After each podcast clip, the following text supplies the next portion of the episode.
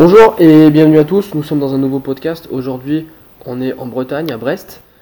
On est avec Yann de Brest On Air. Salut à toi. Salut, merci de l'invitation. Il n'y a pas de souci. On va donc revenir sur euh, la saison du, du stade brestois. Et euh, on va revenir d'abord sur, euh, sur la, l'entre-saison qu'il y a entre la Ligue 2 et la Ligue 1. Avec d'abord un, un point important sur, sur, sur le- l'entre-saison, c'est, c'est le changement de coach. Euh, Jean-Marc Furlan donc, qui part, qui, qui- avait réussi à, avoir la promotion avec Brest en Ligue 2, pour accueillir euh, l'ancien entraîneur de Dijon, Olivier Dalloglio. Euh, on en pense quoi? C'est un bon changement ou c'était risqué juste avant la, Ligue 1 Euh, C'est nécessairement risqué de changer un entraîneur qui, après une montée, c'est peut-être encore plus le cas ici parce que, de rien, Jean-Marc Furlan, certes, finit sur une montée, mais il finit surtout avec un groupe qui est entièrement acquis à sa cause. Enfin, je ne connais pas un seul joueur du vestiaire brestois qui était heureux de voir Jean-Marc Furlan partir. Mhm. Donc, dans ces conditions-là, il fallait pas se rater sur le choix de son successeur. Il fallait trouver quelqu'un qui déjà arriverait à garder un peu la même philosophie de jeu. Euh, Ouais. Là-dessus, Olivier Dalloglio coche vraiment la case. Il fallait aussi trouver quelqu'un qui arrive un peu à ménager les égaux, qui, enfin, qui arrive vraiment à faire une continuité de Furlan, Mhm. tout en réussissant à apporter sa, sa petite patte. Et je pense que ça, c'est quelque chose qu'Olivier Dalloglio a réussi à faire très très progressivement. D'accord. Il, il a gardé au final un effectif très similaire. Il y a eu assez peu de recrues sur ce mercato. Et bah, là, justement, la saison qui arrive, on rentre, à mon sens, dans, vraiment dans le début de l'ère Dalloglio. Dans le sens où la saison qu'on vient de terminer, c'était. Certes, c'était plus Jean-Marc Furlan qui était à la tête de l'équipe, mais ça restait quand même une équipe de Jean-Marc Furlan qui, qui était là. Justement, tu en parlais des recrues sur ce mercato. Donc, euh, tu as euh, l'arrivée de Romain Perrault, tu as Jean-Kévin Duverne, tu as l'acquisition définitive d'Ibrahima Diallo et, euh, l'arrivée d'Irvine Cardona. C'est un mercato qui finalement est très intelligent avec des petites sommes. hein. Les, plus gros transferts sont à 2 millions. C'est des, petites sommes. Et, c'est un mercato qui est très intelligent pour aller chercher un maintien. C'est ça. Après, euh, même le choix d'Olivier Dalloglio, au final, hein, c'est là-dessus, c'est vraiment, on doit saluer le travail de Grégory Lorenzi, notre directeur sportif. Après, juste, je précise quand même, tu évoques des petites sommes. Il faut Ouais. savoir que quand euh, Romain Perrault et Ibrahima Diallo signent à Brest chacun pour 2 millions d'euros, c'est les deux records du club. Donc pour Brest, c'était un peu une montée en gagne. Mais ouais, c'était du recrutement très intelligent. Enfin, Romain Perrault, c'était un des meilleurs joueurs de Ligue 2 et ça a été vite réglé. Ibrahima Diallo, bah, vu la saison qui venait de sortir avec nous, c'était évident qu'il fallait tout faire pour le garder. Puis après, il y a eu des paris. Irvine Cardona, mine de rien, il n'était pas forcément sur des saisons réussies du côté de Bruges et de Monaco. Mhm. On réussit à le prendre. Euh, Samuel Grandcir, qu'on récupère en prêt, c'est pareil. On avait vu un potentiel dans le passé, mais il n'était pas sur une super série. Enfin, il n'était pas sur une super dernière saison. Donc, c'était des bons paris. Euh, on espère faire les mêmes cette saison. On, on- on en reviendra, on y reviendra tout à l'heure sur, sur le mercato qui est en cours. Euh, du coup, donc euh, Brest attaque sa saison à domicile face à Toulouse, un match nul, un but partout. Euh, eu- un début de saison qui est, euh, on va dire, euh, plutôt correct pour un promu, avec quand même une victoire face à, face à Reims, ce qui est, ce est pas, ce qui est pas donné cette saison. Mais voilà, il y a quand même un petit peu, on, va dire un petit retard à l'allumage, puisqu'on va attendre vraiment le match contre Metz pour voir une petite série de victoires et, voir Brest vraiment lancer son championnat. Ah, C'est assez paradoxal parce que toute l'impression que j'ai eue, même dès la première journée, c'est que vraiment l'équipe s'était d'emblée mis au niveau jeu de la Ligue 1, Mhm. qu'il n'y avait pas forcément de. À aucun moment je me suis senti vraiment comme le petit club de Ligue 2 qui débarque en Ligue 1. D'accord Mais paradoxalement, tous les points qu'on perd, et le match contre Toulouse, c'est vraiment le meilleur exemple, c'est sur des erreurs que typiquement un joueur de Ligue 1 ne ferait pas. Le premier but qu'on prend contre Toulouse, c'est vraiment un but. euh, c'est bête quoi, c'est on n'a pas le réflexe de dégager, on prend le temps. Mhm. La, journée d'après, on va à Saint-Etienne, c'est pareil, on prend un but parce qu'on n'a pas le réflexe de jouer aussi vite que la Ligue 1 l'exige. Mais vraiment, petit à petit, on a senti que individuellement, ça s'est mis au niveau de la Ligue 1. Mais par contre, collectivement, d'emblée, ça l'était. Et ça, c'était vraiment la grande, je vais pas dire fierté, mais on avait peur de passer un peu pour des cons au début. Et Ouais. ça n'a pas été le cas. Non, parce que comme tu le disais, moi j'ai ressenti aussi cette, euh, cette sensation-là, c'est que Brest, euh, à aucun moment, n'a été euh, réellement, je trouve, en danger euh, sur, euh, sur le maintien, à comparer à des équipes comme Toulouse, comme Amiens, ou voire même Nîmes, qui à un moment était, euh, était pas bien au début de saison. c'est que Brest a vraiment réussi à être cette équipe-là qui se mettait au niveau de la Ligue 1, comme tu le disais, et, qui n'a jamais été vraiment en, danger de, Ligue 2. Quoi. C'est ça, et puis en plus on a réussi à gagner les rares matchs où potentiellement on aurait pu être un peu euh, dans la mouise, dans le sens le match contre Metz qu'on gagne 2-0, il me semble que si on perd, on tombe dans la zone de relégation. Euh, la victoire 5-0 contre Strasbourg à domicile, elle fait suite à je crois c'est trois contre-performances. Dès qu'il y avait possibilité qu'un doute s'installe, bah non, l'équipe a réagi, ça a gagné, souvent avec la manière. Et ouais, comme tu dis, on n'a pas été inquiété du début à la fin. Donc euh, Brest finit son, donc, euh, son, sa mi-saison à la 15e position de Ligue 1. Mm. Donc euh, on, va pas trop y revenir parce que c'est ce qu'on disait, hein, ils n'ont jamais été vraiment inquiétés de, de, retomber plus loin en Ligue 2. ensuite, la saison est vite arrêtée, donc avec le coronavirus, on, le rappelle. à Brest, on, on, est content ou pas de, de l'arrêt de la saison?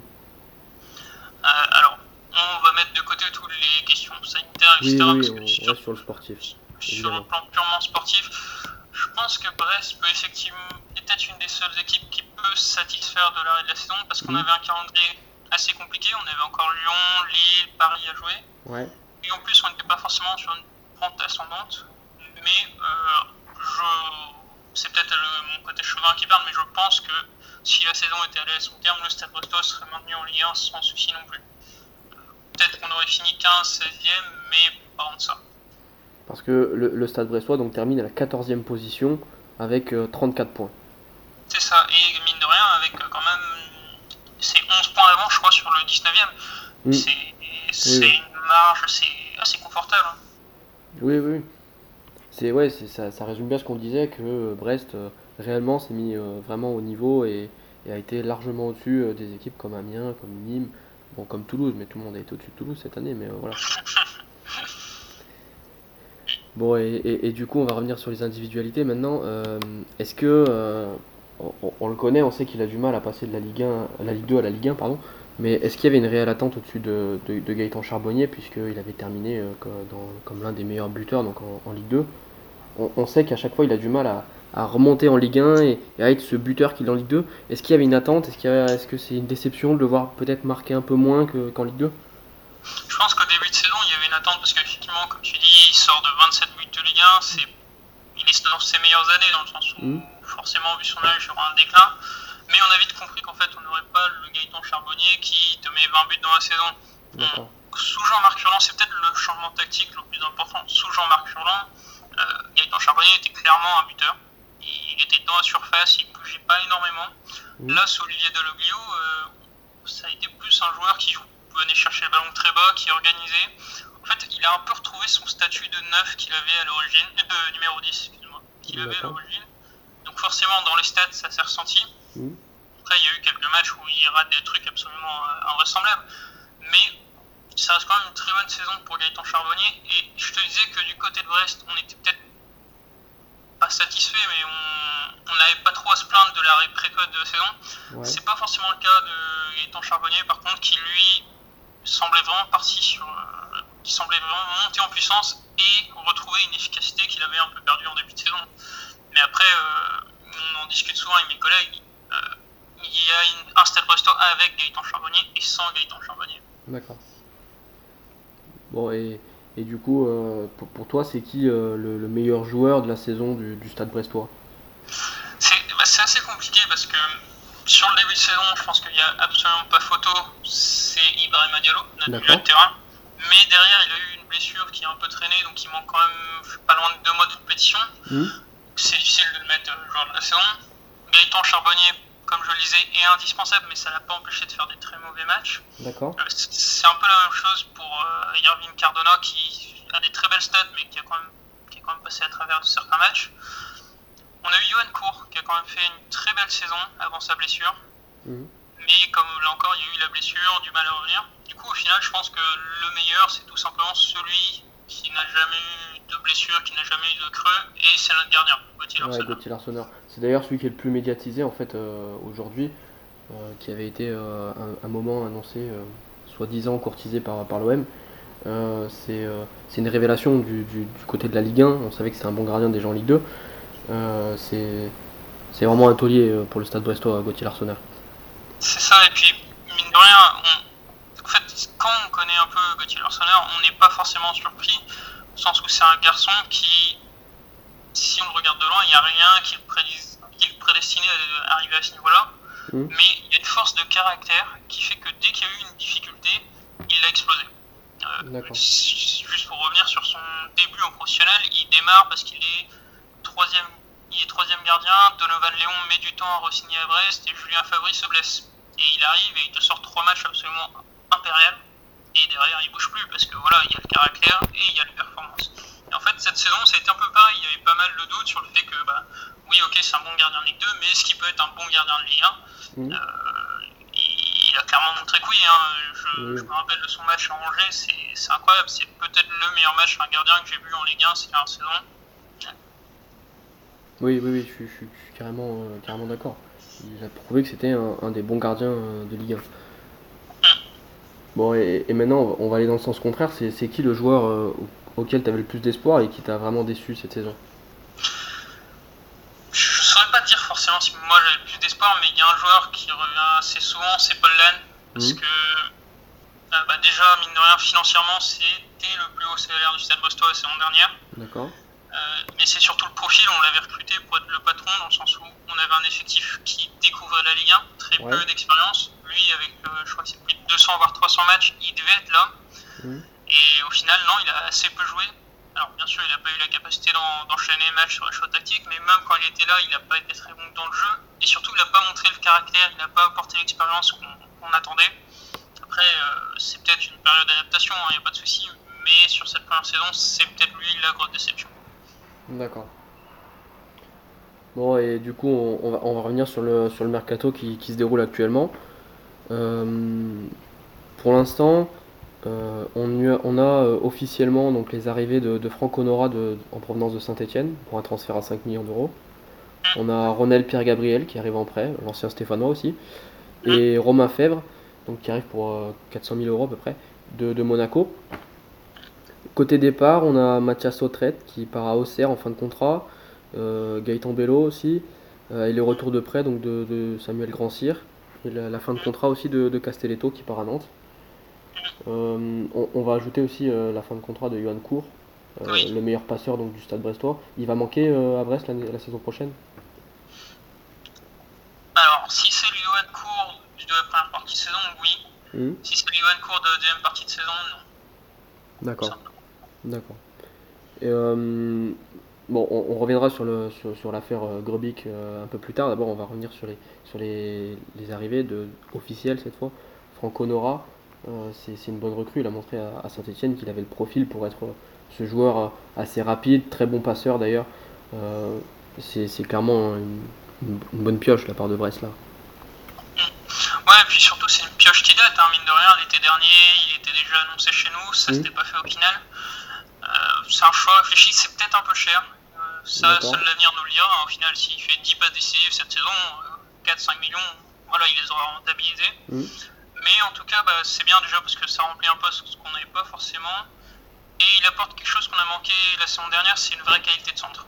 D'accord. Donc sur le papier, c'est une très bonne recrue. Après, bien sûr, c'est lui de le montrer. Pour, pour préciser, il faut, faut quand même le dire, c'est que Franco Nora, dans, dans le marasme qu'est la saison stéphanoise, il termine quand même meilleur passeur du club. quand même. Et, et, donc tu as aussi l'arrivée au poste de latéral de Ronald Pierre-Gabriel, euh, qui, qui, s'était exilé en Allemagne. Il revient donc en France. Il est encore jeune. Euh, c'est un, super coup là aussi pour, pour Brest. C'est un joueur qui a encore beaucoup à démontrer, surtout en Ligue 1, hein, qui revient dans son pays. C'est une bonne pioche là aussi. Bah, J'en parlais avec euh, des collègues stéphanois, mmh. bah, juste, juste, ce matin même. C'est un peu le pari de la dernière chance pour Ronald Pierre-Gabriel. C'est-à-dire que depuis qu'il est professionnel, il n'a jamais vraiment confirmé ses promesses. Il a surtout eu beaucoup de blessures. Et évidemment, c'est un pari pour les deux.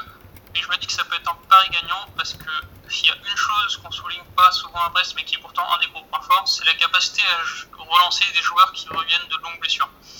Euh, on a évidemment l'exemple de Gaëtan Charbonnier qui arrive à Brest après s'être fait deux fois les croisés en l'espace de deux ans. On a Christian Batocchio qui revient après s'être fait les croisés qui aujourd'hui n'a visiblement aucun souci. Mmh. Et même, tu regardes la saison dernière, en dehors d'Ibrahim Diallo qui a traîné une petite blessure, on n'a pas eu de grosses blessures sur la durée. Et ça, pour un joueur aussi réputé fragile que Ronald Pierre-Gabriel, je pense que ça a été un argument de poids. Mm. Et puis après, bah, pour nous, euh, on a besoin d'un, voire deux latéraux droits. Donc forcément, il fallait le tenter. Oui, oui, oui. Moi, je pense que, que c'est une bonne pioche aussi pour, pour Brest parce que c'est un joueur qui, qui était parti un peu tôt, je trouve, de Saint-Etienne et de la Ligue 1. Et, je, je, pense que c'est un bon retour. Il, il, arrive dans un bon club justement pour faire un retour comme, comme celui-ci en Ligue 1. Et euh, pour, pour, compléter sur les bonnes nouvelles côté, côté Brest, c'est qu'on on en a parlé déjà de, de Gauthier Larsonneur qui a prolongé son contrat euh, récemment avec Brest. Il va s'installer dans la durée, il n'y a pas de, pas de transfert pour l'instant, hein, je crois, qui est prévu pour lui forcément, c'est vraiment le joueur formé au club, on sait qu'il a la passion club, il est à fond, mmh. mais après l'élément principal de, de sa décision de rester à Brest, c'est évidemment de vouloir jouer les Jeux Olympiques. Euh, comme il sait qu'il pourrait jouer cet été-là, il préfère, et c'est normal, rester dans un club où il est sûr de jouer que partir. Ouais. Après, tu parlais en introduction des rumeurs de l'Olympique de Marseille. Euh, sur le papier, de loin, ça, ça semble quand même l'histoire rêvée. Euh, Gauthier Arseneur est je dirais pas supporter de l'OM bien sûr, mais on sait qu'il aime bien ce club-là. Mmh. Euh, Mandanda arrive en fin de carrière, c'est un joueur avec énormément de caractère. Enfin, tout sur le papier est réuni pour qu'un jour ça se fasse, mais pas cette saison. D'accord. Bon, on, va le voir une saison de plus en Ligue 1 Brest, c'est une très bonne chose. Mmh. Bon, on va revenir sur le, sur le gros feuilleton là, de, de l'été côté Brest. Euh, la, la, venue donc euh, d'Adrian Grebic qui s'est pas faite. Euh, il, il, avait un accord donc avec, euh, Lorenzi pour signer à Brest en provenance de Clermont. C'est le deuxième meilleur buteur du, championnat de Ligue 2 la saison passée. Euh, finalement, il a signé à Lorient. Euh, bon, outre le fait que c'est euh, un, ennemi, Lorient, pour, le, stade brestois, on le prend comment le changement de direction de, de, Grebic forcément, en tant que supporter, on le prend mal parce que euh, il y avait une autour du joueur. En plus, euh, il allait exploser littéralement le record de, de transfert de Brest parce que c'était sur les 7 à 9 millions. Mmh. Euh, après, avec du recul, on se dit que bon, pour ce prix-là, on peut peut-être trouver d'autres attaquants. C'est sûr que c'est dommage qu'il aille non seulement chez un rival, mais surtout un concurrent au maintien, parce que c'est comme ça qu'il faut voir Lorient. C'est une équipe qui va jouer le maintien, comme nous, qui récupère un très bon buteur, un très bon attaquant. Mais à quel prix? Parce que quand on voit les chiffres qui ressortent, a priori, ça serait avec un salaire de plus de 130 000 euros. Mm. On est un peu rassuré de savoir que le club ne réfléchit tout simplement. Euh, si Grégory Lorenzi avait mis 130 000 euros pour un joueur, alors que notre plus gros salaire la saison passée c'était 55 000 euros, on aurait certes été heureux d'avoir Gurbich, mais on aurait aussi été inquiet. Là, au final, voilà. Si Lorient est content avec lui, c'est très bien. C'est dommage pour nous, mais on va pas pleurer. On nous reste encore deux mois de mercato. On a le temps de trouver d'autres attaquants. Peut-être mmh. pas au même niveau, mais on a le temps de les trouver. Justement, euh, en, en, tu parles du poste d'attaquant. Toi, tu aurais un nom comme ça qui te ferait rêver euh, pour, pour, Brest ou pas? Bah, Le souci, c'est que. Le souci, c'est de savoir euh, déjà quelle puissance financière on peut frapper. Donc, mmh. a priori, 7 à 9 millions. Euh, je pense qu'on peut trouver aussi bien pour moins cher. Moi, j'avais pensé à essayer de relancer Florian Hayet, qui lui aussi vient de Clermont et qui est en échec total à Breccia. Justement, il y, y, a des rumeurs là-dessus sur, euh, sur Hayet. Bah, a priori, ça devrait pas être le cas. En tout cas, ça a été euh, affirmé par Grégory Lorenzi. D'accord. Il est coutumier des coups de bluff. Hein. Mais dans tous les cas, je pense que le Stade Brestois, certes, s'est beaucoup acharné sur le dossier Gurbich, mmh. mais qu'il y a d'autres plans et qu'on les découvrira assez vite. D'accord. Bon, et sinon, euh, pour, euh, pour, pour, espérer un maintien un peu euh, confortable, comme ce fut le cas cette saison, euh, tu, tu, recruterais où, toi, à part, à part en attaque Alors, bah, déjà, comme je te l'ai dit, on a besoin de latéraux droits, parce que ouais. du coup, Gaëtan Bello est parti, mais de toute façon, Gaëtan Bello, à mon sens, méritait de découvrir la Ligue 1 et le Stade Brestois, vu tout ce qu'il a fait avec Brest, mais n'avait pas forcément, ou en tout cas plus, le niveau de. Ligue 1. Euh, là, sur le côté droit, il nous reste donc que Julien Fossurier qui a eu beaucoup de mal en, en deuxième partie de saison. Mmh. Donc, on a besoin au moins d'un, du coup, Ronald, Pierre-Gabriel a priori, mais moi je serais même partisan de recruter un deuxième. D'accord. Euh, il va sûrement nous falloir un autre défenseur central. Parce que du coup, il y a le départ de, de Castelletto qui part libre. C'est ça, c'est exactement ça. Euh, même deux selon les blessures, etc. Mmh. après, on a surtout besoin de joueurs de couleur en ce moment, parce qu'on, mine de rien, on laisse échapper pas mal de joueurs de couleur. On a Mathias Strait qui est parti donc, on a Samuel Gancière qui ne reviendra pas, on a Johan Cour qui part, ça fait déjà 3. certes, on récupère Franck Honora, mais il nous reste au moins deux joueurs de couloir à trouver. Mais au-delà même des profils, des, postes même, je pense qu'il nous faut vraiment le profil qu'on espérait avoir avec Paul l'an dernier, c'est-à-dire quelqu'un qui est expérimenté. Euh, Jérémy, tu vois, plus que Gurbich, moi c'est Jérémy Morel que je suis déçu de voir partir à Lorient. C'est logique, hein, vu son histoire avec Lorient, il n'y a aucun mmh, souci. il est formé.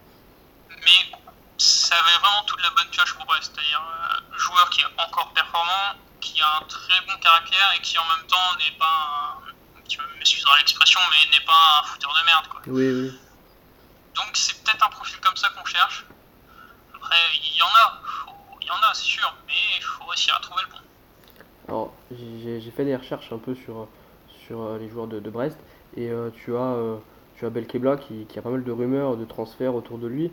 Euh, c'est quoi exactement son, son niveau? Il, il, est, il peut encore grimper? Il, Comment tu le sens, toi? Alors, Harry Belkebla, sa grande caractéristique, c'est que c'est vraiment quelqu'un qui est partout sur le terrain, qui court beaucoup. Oui, oui. Euh, il était dans, en top, je crois qu'il est deux fois sur le podium des joueurs ayant le plus couru euh, lors d'un match. Ouais. C'est quelqu'un qui lâche rien, mais qui, à mon sens, peut peut-être progresser un peu offensivement. Euh, je crois qu'il a marqué un seul but avec Brest pour l'instant. Hmm. Mais je me dis qu'il n'y a pas de raison qui veuille forcément essayer de progresser ailleurs qu'à Brest. À Brest, il a vraiment un cadre de jeu qui lui correspond. Il a un cadre de vie qui semble bien lui correspondre. Le club a besoin de lui, je pense que lui aussi a besoin, et surtout, je pense que c'est un gars qui a, qui a vraiment des valeurs. Je pense que c'est pas le genre de mec qui va aller en grève juste pour partir. Après, bien sûr, si jamais il veut partir et qu'un club fait une offre raisonnable, et encore, qu'est-ce qu'une offre raisonnable? Mais euh, je pense que oui, son départ peut être éventuellement envisagé, mais il me semble très improbable pour cette saison. Contrairement à Ibrahim Diallo. Par contre, lui, tout le monde à Brest table un peu sur une vente, une grosse vente si possible. Mais s'il y en a un des deux qui doit partir, ce serait Ibrahim Diallo. Justement, euh, Ibrahim Diallo, euh, c'est un super joueur. Euh, il, est vraiment au milieu de terrain, un, taulier pour Brest. Il, serait. Est-ce qu'il est remplaçable vraiment? Parce que c'est vraiment un super joueur, je trouve. C'est un peu dans un, précédent épisode de Bostonner, c'est qu'effectivement, c'était, à mon sens, notre meilleur joueur. Intrinsèquement, c'est notre meilleur joueur. Mmh. Mais c'est un profil qu'on peut remplacer, dans le sens où il n'est pas unique. Euh, il y a beaucoup de très bons milieux défensifs avec une très belle activité. Peut-être pas forcément que sa qualité technique et encore moins que son intelligence de jeu, mais je dirais que Ibrahim Diallo, c'est le genre de joueur qui peut-être te fait passer de la 16e à la 12-13e place. D'accord. Mais avec d'autres joueurs, tu peux parfaitement finir 16 e et on va pas, on va pas se voir plus grand qu'on est. L'objectif sur l'année à venir, c'est le maintien, encore une fois. Donc, tu, me parlais d'objectif. Euh, tu, tu, penses qu'à terme, euh, Brest va pouvoir me viser un peu plus haut que, que le maintien? Je pense et j'espère. Enfin, je pense qu'on met en tout cas les ingrédients pour que ce soit la direction sportive avec Grégory Lorenzi qui fait un très bon travail et Olivier Deloglio qui a des idées de long terme. Euh, même on voit qu'au niveau des jeunes, ça commence à, se structurer. On a eu pas mal de changements ces derniers mois, ces dernières années. Puis surtout, c'est au niveau des infrastructures. On commence enfin à se mettre au niveau professionnel. On a enfin un centre d'entraînement qui vaut le coup. On a enfin un centre de formation qui est digne de ce nom. L'idéal, bien sûr, ça serait que Brest réussisse à faire un peu comme Reims, mm. à se retrouver à jouer les 7, 8e places d'ici un ou deux ans. Mais je pense que l'essentiel en fait ne va pas se jouer au niveau sportif, mais plus de l'extérieur. Là, par exemple, une des priorités à Brest, ça risque d'être le stade, parce que voilà, c'est un stade très charmant, qui est très bien placé, mais qui est totalement désuet, malheureusement, qui est obsolète. Il faut réussir à se consolider en tant que club, avant peut-être de réussir à se consolider en tant qu'équipe de Ligue 1. D'accord. Bien sûr, les deux vont de pair, mais voilà, il faut aller progressivement, chaque chose dans son temps. Et tu, tu parles beaucoup de Grégory Lorenzi. Euh, pour ceux qui ne connaissent pas, euh, donc c'est un ancien joueur du club d'abord, mais surtout euh, aujourd'hui il a pris une place dans le, dans le club. Et, et, pour ceux qui ne connaissent pas, je vous conseille d'aller d'aller regarder et écouter ce qu'il ce peut dire. C'est vraiment un exemple de reconversion d'un joueur dans son club, dans son club de cœur. Et puis c'était pas forcément attendu au final, hein, parce que déjà c'est sa première expérience pro, Mhm. mine de rien. euh, prendre un directeur sportif qui sort, dire de nulle part, mais sans, sans expérience, bah, c'est un beau pari. Et puis surtout, il était un peu réputé bah, bien gueulard euh, sur le terrain, un, un mec qui se laisse vraiment pas faire. Il y a cette image un peu, je vais pas dire mythique, mais qui reste dans les esprits où il va s'échauffer avec Chris euh, lors d'un match contre Lyon. Mhm. Au final, là, on se rend compte que c'est quelqu'un qui sait très bien être discret, qui travaille beaucoup, beaucoup dans le silence, beaucoup dans l'ombre. Et mine de rien, bah, peut-être que la meilleure recrue de la présidence actuelle, c'est Grégory Lorenzi.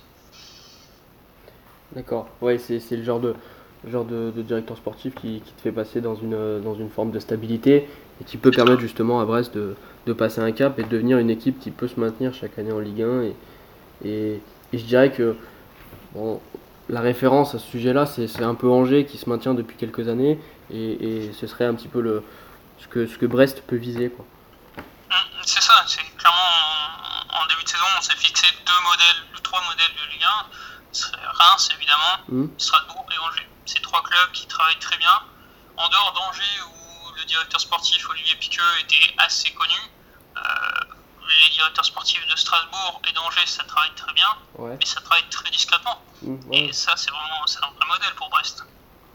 Et, et on reviendra sur ces, sur ces clubs que tu disais euh, dans un, dans un prochain podcast euh, avec euh, des, des supporters de, de ces clubs-là. Brest, du coup, va attaquer sa saison à Nîmes. On sait que c'est jamais facile pour, pour une équipe de se déplacer aux Costières. Euh, tu, tu- tu le sens comment? Bon, il y a encore le temps de voir l'effectif évoluer, mais, mais tu la sens comment la, la prochaine saison? Alors, déjà, je vais répondre sur Nîmes. Euh, c'est jamais difficile de se déplacer, euh, jamais facile de se déplacer aux Costières, surtout quand on est le Stade Brestois. Parce que notre historique aux Costières, c'est, ça pique. hein. On a pris 4-0 la saison dernière. Ouais. Quand, ils étaient, quand on était contre en Ligue 2, c'était rarement plus brillant. Mais sur la saison plus globale, bah, je reste assez positif. Je me dis qu'on a montré, enfin, comme tu as dit, on n'a pas été inquiété la saison dernière. Mhm. Je pense que le niveau sera peut-être un peu plus élevé de la Ligue 1 cette saison parce qu'on n'aura pas des clubs comme Toulouse à la ramasse. Ouais. Mais je pense qu'on a de quoi faire.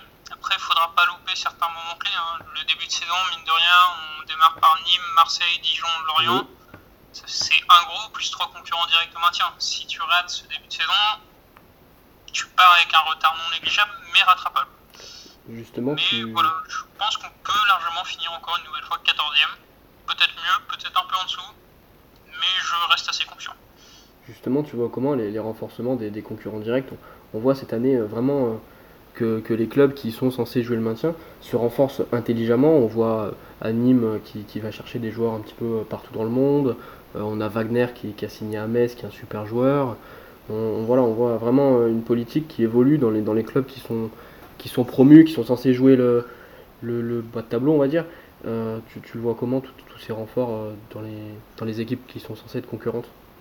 Bah, je pense qu'en plus, la, la différence, c'est que bon, déjà les clubs mettent des sommes assez importantes, Mhm. Lorient évidemment, mais surtout que ces recrutements se font au final très tôt. hein.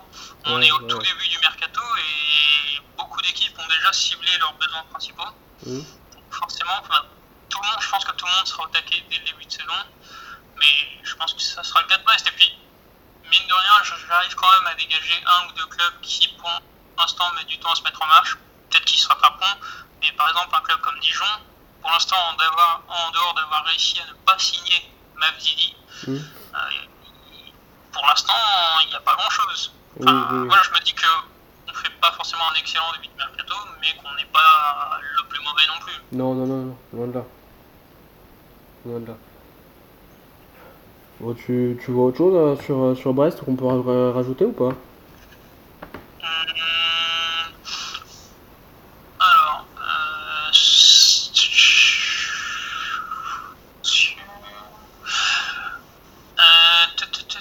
non, je, je suis en train de me refaire le calendrier, voir s'il y a des moments charnières. Mhm. On finit par le PSG, quoi. Ouais, c'est c'est un moment, un avoir moment compliqué. Qui peut hein. être positif comme négatif. Ah bah, ça va dépendre aussi de leur saison au PSG. hein. Non, a priori, non. non. Euh, non, je pense que c'est un, c'est un tour assez global. Ouais, ouais. Bon, du coup, on, on- on va se quitter là-dessus. Euh, merci à toi d'être, euh, d'avoir, d'avoir intervenu, d'être intervenu et, de d'avoir, souci. de nous avoir parlé de ton club de cœur. Pas de soucis, pas de soucis.